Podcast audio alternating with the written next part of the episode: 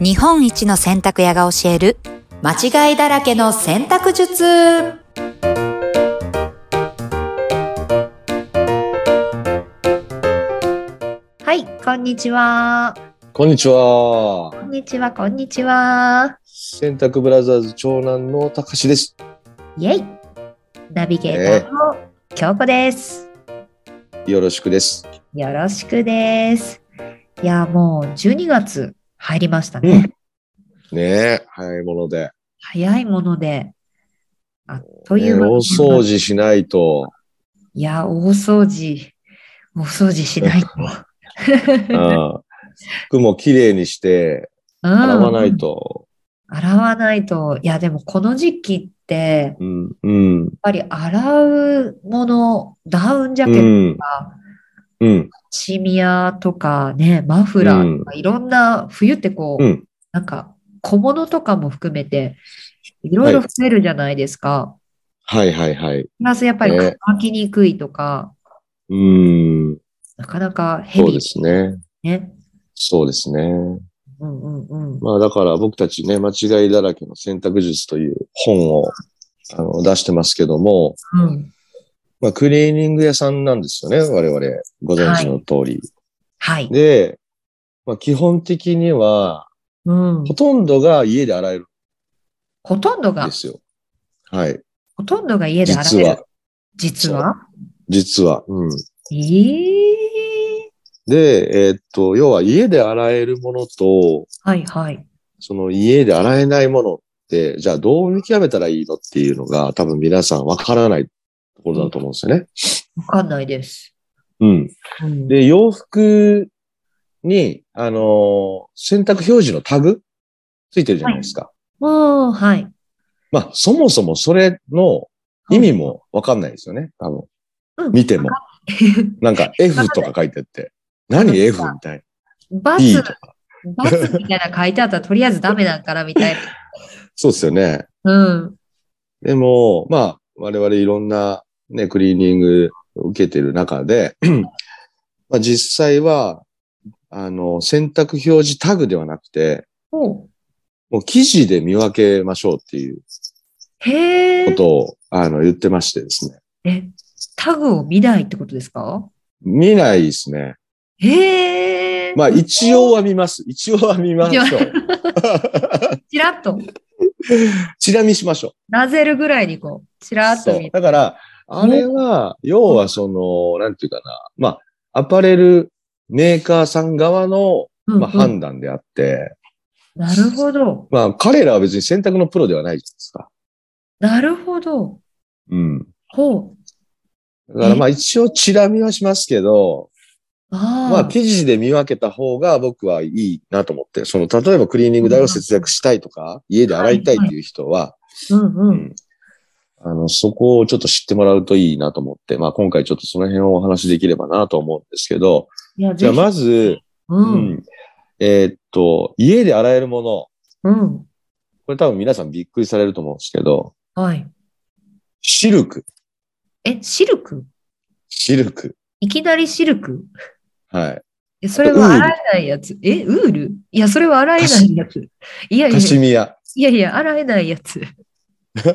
え、え、え、でしょそうなるんじゃないですか。もう、あ洗ったことないやつです。あなたことない。あとないダウン、いや、ダウンは、洗ダわないメ。。 洗わない。洗わない。だから、これ、ここなんですよ。ほう。シルク、ウール、カシミヤ、ダウンは家で洗った方が綺麗になるんですえよ。えええなんですよ。変な声が出 た。だまってず、まずここちょっと、はいあの、えーって思いながらも、あ、うんそうなのっていうのをちょっと知っといていただきたいです。だって、うんうんダウン一着、クリーニング出すってなると、何千円もするじゃないですか。そう数千円。そうです。ね。うん、ニットも、まあね、二千円とかすそうるじゃないですか。一な着。ります。それが、まあまさかまさか家で洗えたらどうですかっていう話ですよね。え、それかなりの節約になるんじゃないの、っていう。そうです、そうです。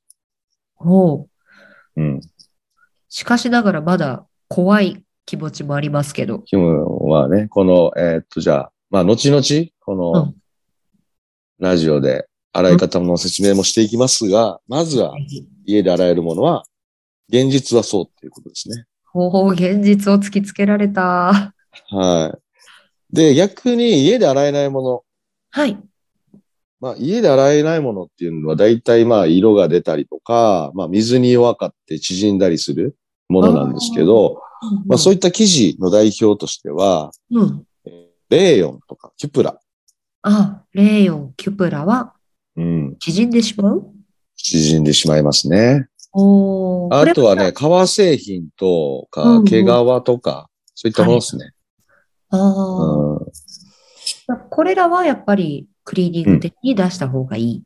クリーニングに出した方が絶対いい。あーうん。あとはね、光沢の加工されてる表面に、こう、光沢感を出す加工されてたりとか、うんうんうんあとはシワの加工されてるもはいの。はい、はい。そういったものもクリーニングに出した方がいいです。へえ、なうん。るほど。はい。でも、こあんまり私は持ってないから、ほとんど。持ってないですよ。んそう、持ってないなって今思いまなしるた。ほど。うん、だ私。から、京子さんのうん。 服は全部家で洗えるのかもしれないです。おっと、全部家で洗えちゃう。全部家で洗えええる。うん。すごいた。だまあね、選択表示見ると、バツ、バツ、バツって書いてるものもあると思うんですけど、うん基うん本は、まあ、生地でえー洗えるものなのか、洗えないものなのかを見極めるはあっていうことが大事。生地で見極める。うん。うん新しい発想ですね、それはね。で、だから僕らも一応そういう生地で見極めた上で、はいはい選。択表示で何を確認するかっていうと、うん。もう水洗い OK ってなってたら絶対洗えるじゃないですか。確かに。ね。うんで、も、水洗いダメ。生地が、まあ、ウールとかシルクで、うんうん水洗いダメって書いてたら、うんえなんでダメなんだろうなって書く考えるんですよ。うん、確かに。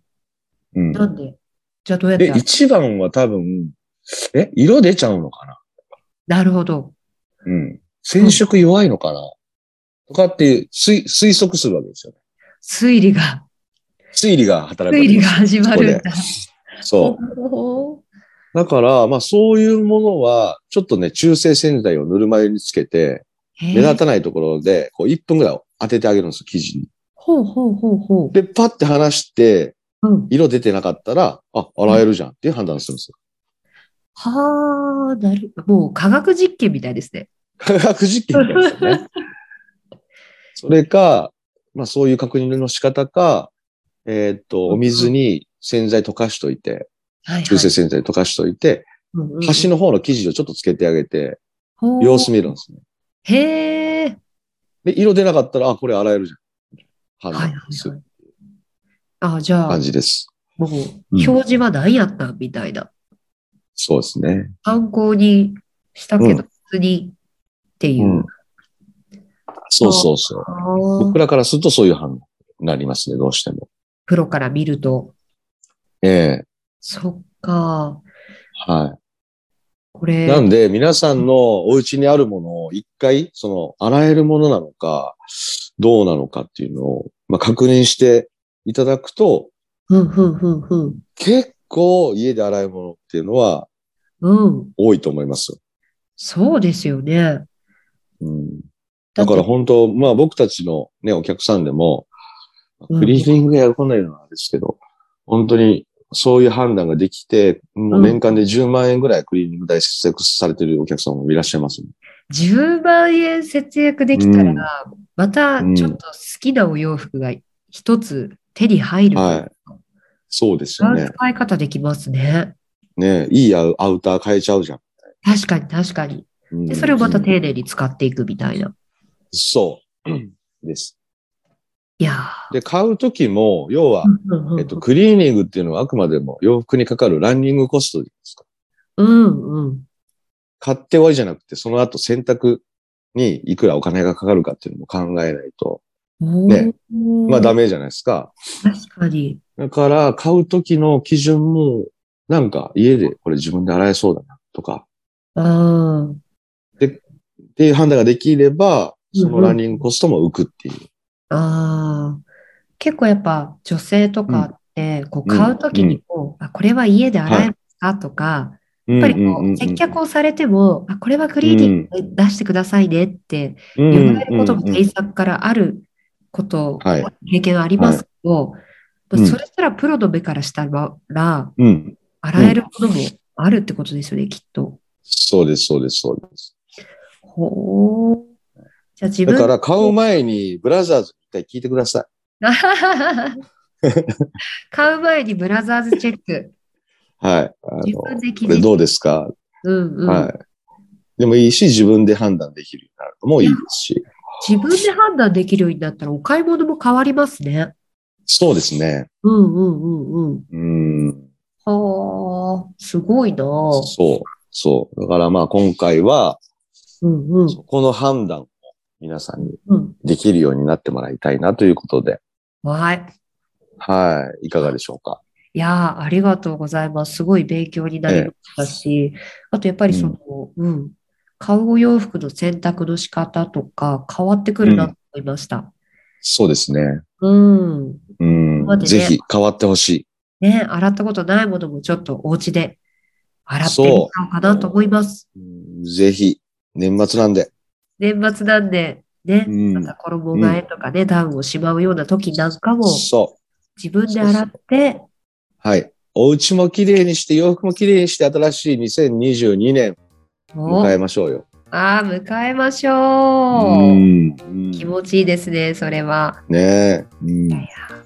うん、今日も素敵な知識をたくさんありがとうございました。ありがとうございました。はい、では皆さんまたお会いしましょう。次回で。次回じゃあね。